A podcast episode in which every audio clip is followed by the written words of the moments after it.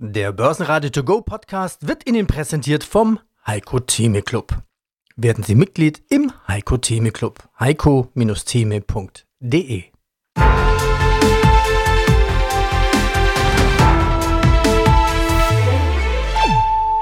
Börsenradio Network AG Marktbericht Dieser Widerstand 500, der ist wichtig. Gehen wir drüber, hält sich die Lage auf und wir könnten einen sehr positiven Oktober haben. Es wäre sogar ein Bärenkiller im Oktober angesagt und die Oktoberphobie, die würde dann schnell äh, zu Ende gehen und wir sind dann wieder in positiven Fahrwasser. Wir haben dafür jetzt hier eine Produktion aufgebaut in Ludwigsfelde und äh, sind jetzt in der Lage, quasi das, was man sonst im Tetrapack kauft, ja, seine, was weiß ich, Hafermandel, sonst was Milch. Das drucken wir hier als Blatt Papier oder als Blatt Papier ist es ja nicht und können so und das ist halt das Fancy daran und können so 10 Liter Milch mit der Post im Briefumschlag verschicken. Der Claim ist ja ein bisschen analyzed differently. Das heißt, wir schauen über die KI-Mustererkennung anders auf die Pattern und stellen uns oft auch mal gern gegen die allgemeine Marktmeinung. Von dem her glauben wir, dass vieles jetzt wieder äh, normalisiert worden ist und die besten Börsenmonate liegen vor uns. Das und mehr gleich hier in diesem Börsenradio To Go Podcast. Guten Tag, hier meldet sich Peter Heinrich, unterstützt von Andreas Groß aus dem Studio A von Börsenradio. Ein bemerkenswerter Börsentag liegt hinter uns, dominiert von Nachrichten aus Übersee. Zuerst die Schlusskurse. Ja, unklares Bild. Nachdem der DAX kurzfristig nach den US-Jobdaten ins Minus drehte, nahm er auch wegen den Kursgewinnen an der Wall Street nochmal Fahrt auf und ging 1,05% höher mit 15.229 Punkten, nur knapp unter dem Tageshoch ins Wochenende. Der Eurostox 50 1% mehr, 4.139. Und in Wien der ATX als TR Total Return 6.899, fast ein Plus von einem Prozent. Der US-Arbeitsmarktbericht hat so manchen Investor überrascht. Statt einer prognostizierten Abkühlung sehen wir hier eine unerwartete Job-Explosion. 336.000 neue Stellen im September, weit über den erwarteten 170.000. Das sorgt für Bewegung. Während sich die Wirtschaft erholt, rückt eine baldige Zinssenkung der US-Notenbank in weite Ferne. Für Anleger bedeutet das kein Signal für eine Abkühlung am Arbeitsmarkt und damit höhere Zinsen, was oft zu niedrigeren Aktienkursen führt. Die Chartanalyse. Hallo Andreas, ich bin Konstantin Ollenburger, ich bin Marktanalyst bei CMC Markets und freue mich heute mit dir über die Märkte zu sprechen. Die Freude ist ganz auf meiner Seite. Obwohl, wenn ich mir so den Markt anschaue, da ist es mit der Freude schon schnell wieder vorbei. Wir hatten einen, zwei, vielleicht sogar drei Erholungsversuche gesehen, aber irgendwie sind die grandios wieder gescheitert. So sieht es zumindest danach aus. Es ist ja Freitag und man soll den Börsentag nicht vor der Schlussglocke verdammen oder gar loben. Wie schätzt du das ein? Wie geht es jetzt weiter? Wir haben wiederum Freitag. Letzten Freitag hatten wir eine schöne Rallye, die ist leider verpufft und Aktuell mehren sich sogar die, die Crash-Ansagen oder der Markt befindet sich natürlich in einer sehr labilen äh, Situation. Äh, ich würde es jetzt noch nicht so dramatisch sehen, denn tatsächlich haben wir immer noch eine Sache, auf die die Bullen aufbauen können. Und zwar haben wir weiterhin keinen Trendbruch, wenn man das so sagen will. Das bedeutet, dass die markanten äh, Tiefpunkte im, im Chart, die sind noch nicht nach unten gebrochen worden. Markant bedeutet für mich in dem Falle das Oktobertief des letzten Jahres, das ist jetzt schon ein bisschen her. Dann haben wir noch das Dezembertief des letzten Jahres, dann in diesem Jahr das Märztief und ähm, aktuell wäre das eben in diesem Aufwärtstrend das vierte Tief, was gesetzt werden könnte. Ist ja noch äh, ein Konjunktiv, ist noch nicht endgültig und das bedeutet aber auch, dass die Tiefpunkte höher sind und so definiert sich letztendlich ein Aufwärtstrend, der ist also noch nicht gebrochen. Was wir allerdings erreichen müssen, ist, dass wir auch die Widerstände, die sich jetzt innerhalb dieser Korrektur aufgebaut haben, wieder nach oben ähm, auflösen müssen. Und da ist vor allem dieser Widerstand, das Hoch der letzten Woche am Freitag bei 15.460 Punkten in etwa bis hoch auf die 500. Diese Zone, die ist sehr, sehr wichtig. Solange wir darunter notieren, besteht wirklich die Möglichkeit, dass der DAX weiter nachgibt. Da wäre ein erstes Level auf der Unterseite bei 14.450 dann auch zu nennen, deutlich tiefer drüber als aktuell. Und ähm, erst überhalb dieser Marke von 15.500 äh, würde sich die Stimmungslage aufhellen und dann gäbe es sogar die Chance, erneut in Richtung 16.000 zu gehen. Ich weiß, aus dem aktuellen ähm, Nachrichtenumfeld ist natürlich so eine positive Herangehensweise, wie ich sie jetzt zum Beispiel heute mache oder im Allgemeinen auch immer wieder positive Art äh, anspreche, schwierig zu verstehen. Allerdings dieser Widerstand 500, der ist wichtig. Gehen wir drüber, hält sich die Lage auf und wir könnten einen sehr positiven Oktober haben. Es wäre sogar ein Bärenkiller im Oktober angesagt und die Oktoberphobie die würde dann schnell äh, zu Ende gehen und wir sind dann wieder in positiven Fahrwassern. Bärenkiller und Oktoberphobie. Gibt es diese Ausdrücke wirklich oder hast du dir gerade ausgedacht? Ähm, nee, die gibt es tatsächlich, sind aus dem amerikanischen Raum geprägt. Die haben oft schöne äh, Synonyme für bestimmte Marktsituationen und deswegen wurde das hier eingedeutscht. Ja, mein Name ist Andreas Scholz vom Finanzplatz Frankfurt. freue mich auf unseren Eurofinance Weekly Podcast rund um die Themen Konjunktur, Devisenmärkte und natürlich auch ein bisschen die Geldpolitik, die immer eine Rolle spielt. Wenn wir uns die Währungen so betrachten, der Dollar ist ja nicht nur zum Yen zuletzt sehr stark gewesen, sondern eigentlich fast zu allen Währungen. Zuletzt scheint ihm aber etwas so ein bisschen die Puste ausgegangen zu sein. Warum? Ja, der Dollar richtig gut unterwegs seit einigen Wochen. Wir waren ja bei Euro-Dollar, ich habe nochmal nachgeschaut, im Juli, im Hochsommer bei 1,12. Da war der Euro deutlich besser, deutlich fester unterwegs und im Moment liegen wir bei 1,05, knapp über 1,05. Also der Dollar sehr, sehr fest. Aber auch jetzt kommen wir so in einen Bereich hinein, wo sich die Dollarbullen fragen, mein Gott, da ist schon so viel Optimismus im Dollar reingehandelt worden, so viel eingepreist an Konjunkturoptimismus und auch an Erwartung, dass die Fed vielleicht doch noch mal einen weiteren Zinsschritt geht. Das ist alles drin im US-Dollar.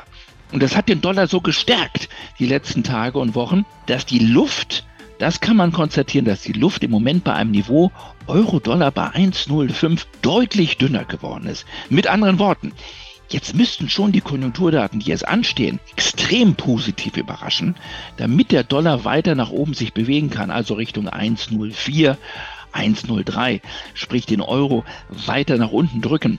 Auf der anderen Seite besteht die Gefahr, wenn jetzt negative Zahlen reinkommen, dass sozusagen der Dollar schwächer wird. Also die Bewegung nach oben, die hat nachgelassen.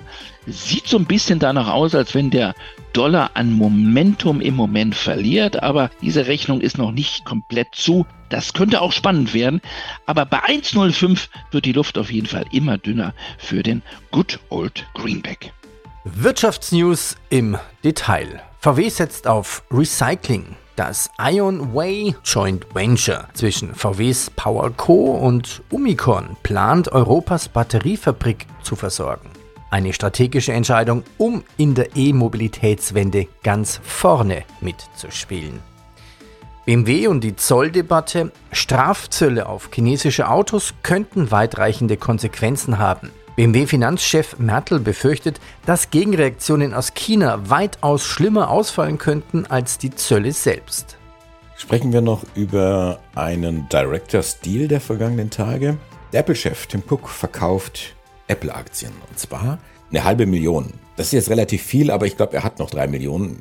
Aber wenn ein Firmenchef in diesem großen Stil Aktien kauft oder eben verkauft, dann sollte der Markt schon hinhören. Jein, würde ich behaupten. Es gibt Research hierzu. Soweit ich informiert bin, haben wir keine Aussagekraft darin zu sehen, dass eben Verkäufe getätigt werden, weil Verkäufe an sich aus natürlich vielen Gründen passieren können. Ein wichtiger Grund ist zum Beispiel, dass das Gehalt des Chefs eher niedrig angegeben ist und äh, er praktisch seine Boni oder seine äh, Tenteme an sich dann über ähm, Aktien bekommt und die muss er irgendwann verkaufen, damit sich seinen Lebensstil auf irgendeine Weise dann leisten kann. Bei Insiderkäufen, da bin ich eher ein Fan von, dass man da hinhört, weil man kauft eigentlich eine Aktie nur aus einem Grund, man will, dass der Kurs hochgeht und ob das dann der richtige Zeitpunkt war, das ist natürlich dann ähm, noch unklar, aber an sich die Motivation ist klar, man kauft, damit der Kurs eben hochgeht, man möchte mehr verdienen. Bei den Verkäufen, wie gesagt, es sind viele mögliche Gründe zu nennen. Deswegen nicht ganz klar, wie man das werten soll. An sich, äh, die Apple, wir haben nämlich auch gestern den zwölfjährigen Todestag von Steve Jobs gehabt und Tim Cook hat eigentlich hier super übernommen von damals, hat die Firma wieder eine neue Sphäre geführt und es hat sich auch in der Vergangenheit wenig ausbezahlt, gegen Apple zu wetten und äh, ist auch letztendlich das wertvollste Unternehmen. Wir haben jetzt vor einigen Wochen die drei Billionen Dollar Marke als Marktkapitalisierung gesprochen und das iPhone 15 ist jetzt neu herausgekommen, also ein neuer Produktzyklus, der hier beginnt. Was wir sehen jetzt seit den letzten Quartalszahlen, wir haben einen 10-prozentigen Abverkauf gesehen und wir haben mit 168 ein Verlaufstief sozusagen vom, vom Sommer hingelegt. Was man feststellen muss, ist, dass wir das 38er Retracement erreicht haben, genau in diesem Bereich bei 170 und wir versuchen jetzt uns von diesem Bereich abzudrücken. Die Quartalszahlen, die jetzt in den nächsten vier Wochen, meine ich, rauskommen, die werden dann interessant sein, ob dementsprechend dieser neue Zyklus äh, vor dem Weihnachtsgeschäft äh, bereits angelaufen ist, wie das iPhone 15 eben angenommen wird. Und dann könnte sich das Unternehmen oder ja der Aktienkurs in Richtung 190, später dann auch in, in Richtung 198, um dann eben sogar in Richtung der 200er Marken dann auszubrechen. Und aktuell dürfte dann auch dieses September-Tief entscheidend sein für diese äh, mögliche äh, positive Erholung, denn diese würde nicht mehr stattfinden, wenn wir praktisch den, den Tiefpunkt vom September nach unten verlassen. Dann droht die Gefahr eines äh, tieferen Abverkaufs in Richtung 150. Guten Tag, mein Name ist Herbert Scheiblauer. Ich bin der Geschäftsführer des Wirtschaftsmagazin Gewinn. Das ist das größte österreichische Wirtschaftsmagazin in Österreich. Und wir sind auch Veranstalter der Gewinnmesse, die dieses Jahr das 33. Mal stattfinden wird. Was ich so besonders finde an der Gewinnmesse ist, es ist die einzige Anlegermesse überhaupt. Wie schaffen Sie es eigentlich, so viele Vorstände auf die Bühne zu bekommen und das sind ja nicht nur irgendwelche Vorstände, sondern das sind die großen Vorstände der ATX-Werte. Also die, die haben Milliarden von Umsätzen und Tausende von Mitarbeitern. Und zweite Frage gleich damit verknüpft, einfach mal tief Luft holen. Wer kommt denn von den Vorständen alles?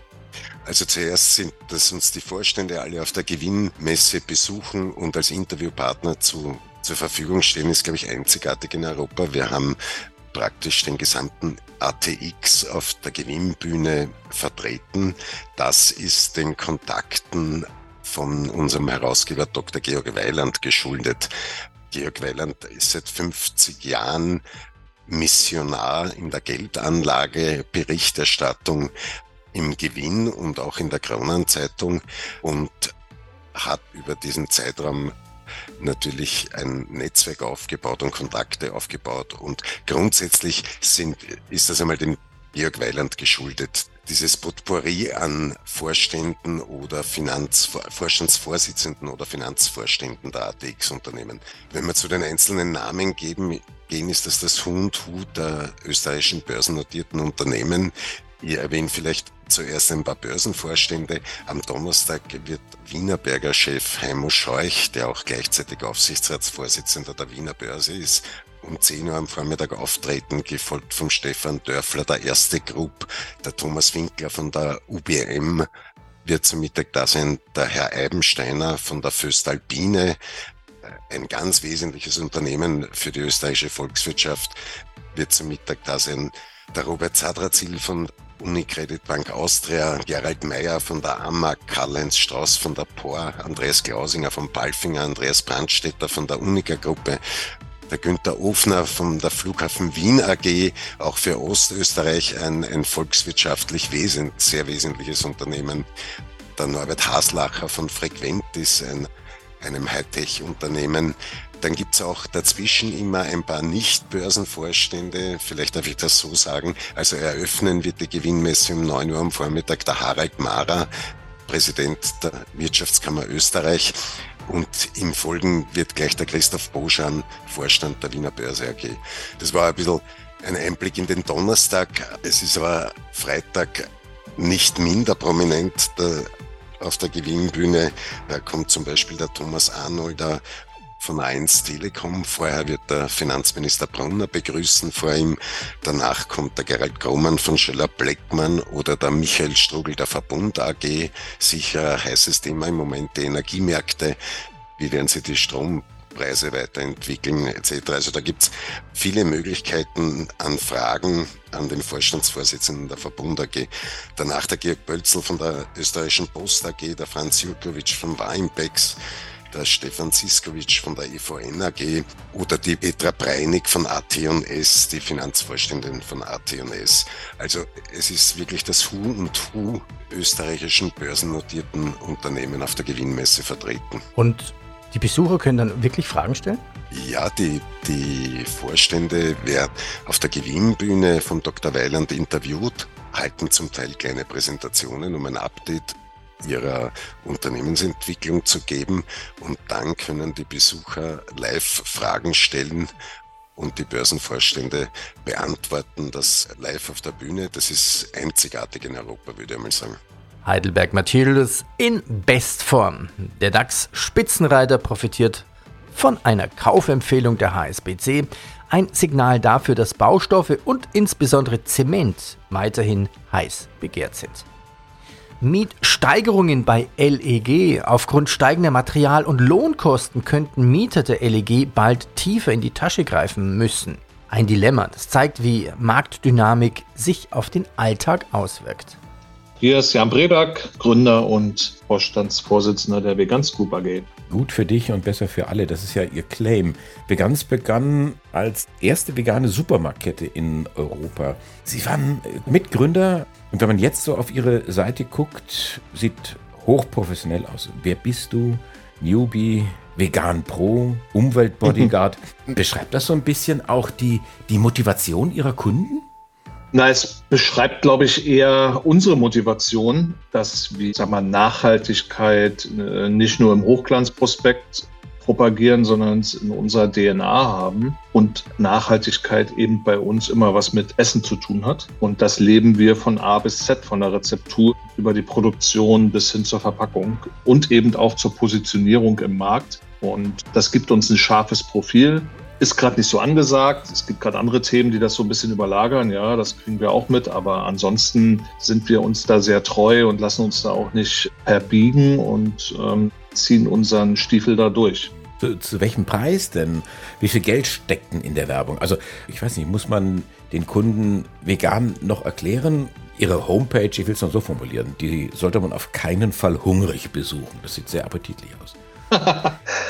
Ja, wir, wir sind ja gar nicht angetreten, um vegan zu erklären, sondern das steckt ja bei uns schon im Namen drin, sondern wir erklären eher den Zusammenhang, was hat denn Essen mit Klimaschutz, Umweltschutz, Biodiversität zu tun und wo hat man dort große Hebel, die man ansetzen kann. Das ist eher unser Auftrag und das hat auch nichts mit einer Zielgruppe Veganer oder Vegetarier, Vegetarierinnen zu tun, sondern es hat, das hat mit uns allen zu tun und es geht auch nicht darum, dass wir jemanden konvertieren wollen zum Pflanzenfresser, sondern es geht darum, das Bewusstsein zu schaffen, dass man eben mit Essen eine ganze Menge bewegen kann und das kann man auch, wenn man zwei, drei Tage die Woche seine Ernährung anders gestaltet, als man es vielleicht über Jahrzehnte vorgelebt bekommen hat und gewohnt war. Ja. Das ist so unsere Hauptmotivation. Was kostet das? Um ehrlich zu sein, haben wir diesbezüglich alles runtergefahren, weil wir aktuell entsprechend der Marktsituation äh, Marketing eher verpufft. Ja. Die Menschen haben damit zu tun, mit Teuerungsraten überhaupt ihre Familien satt zu bekommen. Und da sind so fancy Produkte die dann vielleicht auch noch auf ein Billboard beworben werden, passen gerade nicht so in, in, in die Zeit. Und deshalb haben wir dort unsere Kosten deutlich reduziert. Ja, das heißt aber auch, dass sie Marketing machen, dass sie Werbung machen, dass sie auch innovative Produkte an den Markt bringen. Ich habe jetzt eine Meldung gefunden. Vegans launched Millik, ein mhm. B2B Online-Shop für Gastgewerbekunden. Das habe ich gefunden im Veconomist, das vegane Wirtschafts Magazin.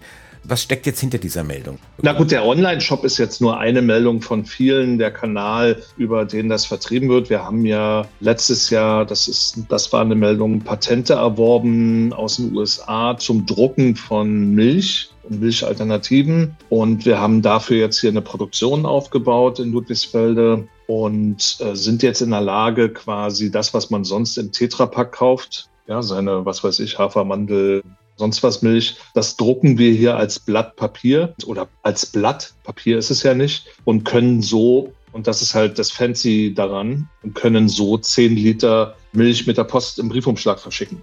Das schreit ja danach, dass man das auch marketingmäßig ausschlachtet. Aber es hat vor allen Dingen auch für die Anwender einen riesen Vorteil. Sie müssen nichts mehr schleppen, weil was sie heute schleppen, wenn sie Milch kaufen, ist zu 90 Prozent Wasser. Das wissen die wenigsten. Und wir haben das Wasser aus der Gleichung genommen und haben, sag mal, in der Wertschöpfungskette ein sehr natürliches und ein sehr einfaches Produkt geschaffen, weil wir viele Sachen einfach weglassen. Also wir vermahlen, wir fermentieren und danach wird gedruckt. So. Alle anderen Sachen, die danach, die, die so im Tetrapack sind, mit haltbar machen und das gilt jetzt übrigens auch für Milch. Ja, ist jetzt egal, ob Pflanzenmilch oder Kuhmilch, ist immer der gleiche Prozess. Daimler und der grüne Pfad. Die EU hat ambitionierte CO2-Reduktionspläne für Busse. Daimler Truck hingegen hält das vorgeschlagene Ziel für zu hoch gegriffen und fordert mehr Realismus. Exens Großeinkauf mit einer möglichen Übernahme von Pioneer für 60 Milliarden Dollar könnte Exxon einen neuen Meilenstein in seiner Unternehmensgeschichte setzen. Und Elon Musk vor Gericht. Nach der Übernahme von Twitter durch Musk schaltet sich jetzt die SEC ein. Der rechtliche Beifall könnte weitreichende Folgen für den Tech-Mogul haben. Das Börsenradio Nummer 1.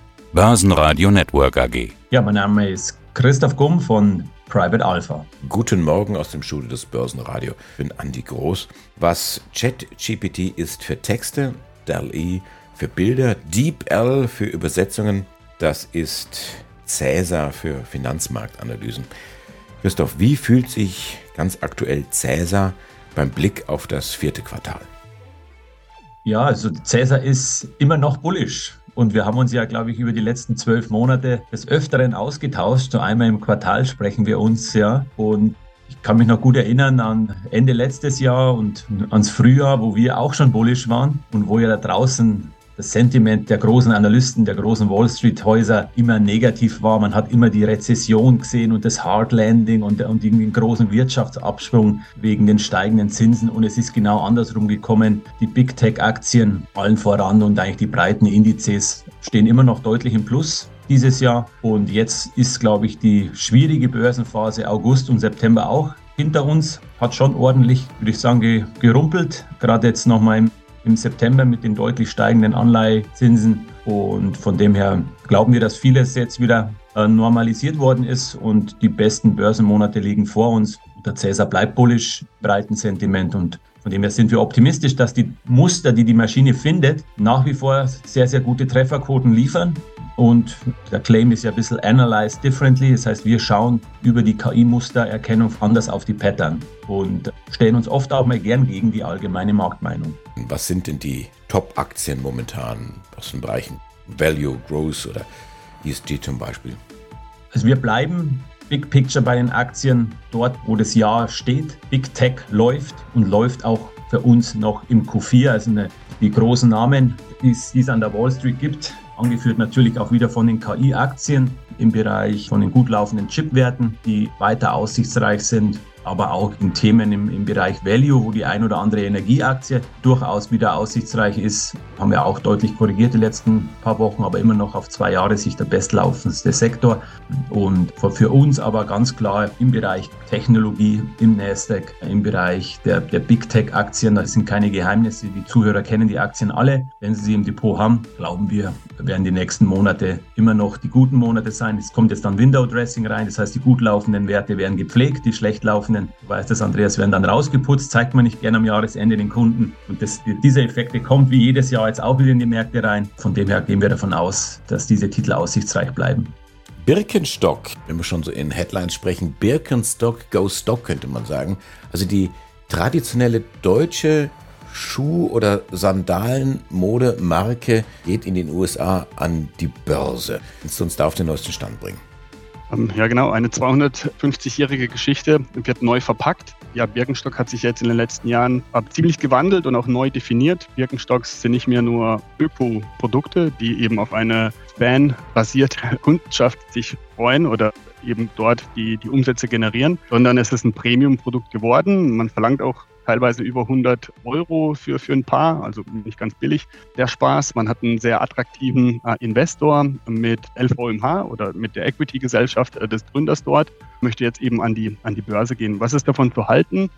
Ja, letztendlich, wenn man sich die Konkurrenz anschaut, da gab es jetzt in den USA einige Schuhhersteller, die ebenfalls an die Börse gegangen sind. Da ist die Schweizer On äh, Holding zu nennen oder Allbirds oder auch Crocs, die man kennt. Und da lief leider der Börsengang nicht so gut. Es gab vorher ebenfalls einen Hype, Bewertungen relativ hoch angesetzt. Was passiert in den Jahren danach? Es kam zu einem massiven Abverkauf und alle Unternehmen sind deutlich tiefer als, als zum IPO. Und äh, hier ist praktisch auch die Gefahr für Birkenstock gegeben, weil die Bewertung äh, wird scheinbar mit fast 10 Milliarden äh, angesetzt. Und das bedeutet, dass das schon ein 100% Aufschlag ist äh, zum Kaufpreis, den damals eben Firma L. Cutterton von LVMH äh, dafür bezahlt hat. Und da ist halt die Frage, wie viel Wachstum muss Birkenstock generieren, dass auch für Privatanleger ja hier ein positiver Schnitt zu sehen ist. Ja, wer ist der Gewinner? Dieses IPOs. Da kann man eben die alten Aktionäre, die Familie Birkenstock etc. Äh, natürlich nennen. Und man kann auch einen Verlierer nennen und das ist letztendlich Europa und zwar die Börsenstandorte Frankfurt und London. Äh, erneut hat man es nicht geschafft, eine relativ bekannte Firma für den Standort zu begeistern. Birkenstock hat New York gewählt als Ort des IPOs und ähm, ja, erneut ja, bleibt Europa auf dem Trockenen. Das ist auf jeden Fall schade. Das war's für heute aus der Börsen- und Wirtschaftswelt. Wir halten Sie auf dem Laufenden, auch unter börsenradio.de. Dort finden Sie alle Interviews in Langform.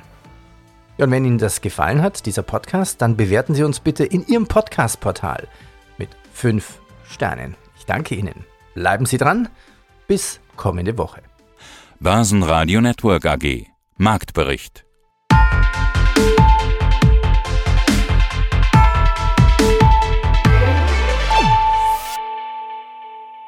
Das Börsenradio Nummer 1.